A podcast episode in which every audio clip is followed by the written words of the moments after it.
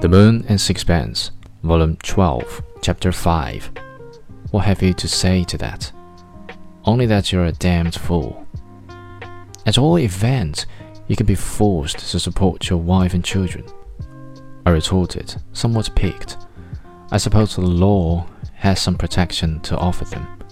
Can the law get blood out of a stone? I haven't any money. I've got about a hundred pounds. I began to be more puzzled than before.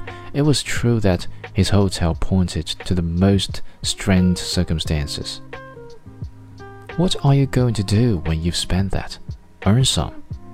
He was perfectly cool, and his eyes kept that monkey smile which made all I said seem rather foolish. I paused for a little while to consider what I had better say next, but it was he who spoke first. Why doesn't Amy marry again? She's comparatively young, and she's not unattractive. I can recommend her as an excellent wife. If she wants to divorce me, I don't mind giving her the necessary grounds. Now it's my turn to smile. He was very cunning, but it was evidently this that he was aiming at.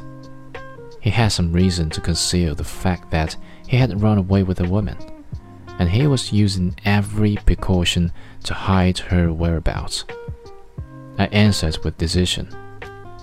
Your wife says that nothing you can do will ever induce her to divorce you. She's quite made up her mind. You can put any possibility of that definitely out of her head.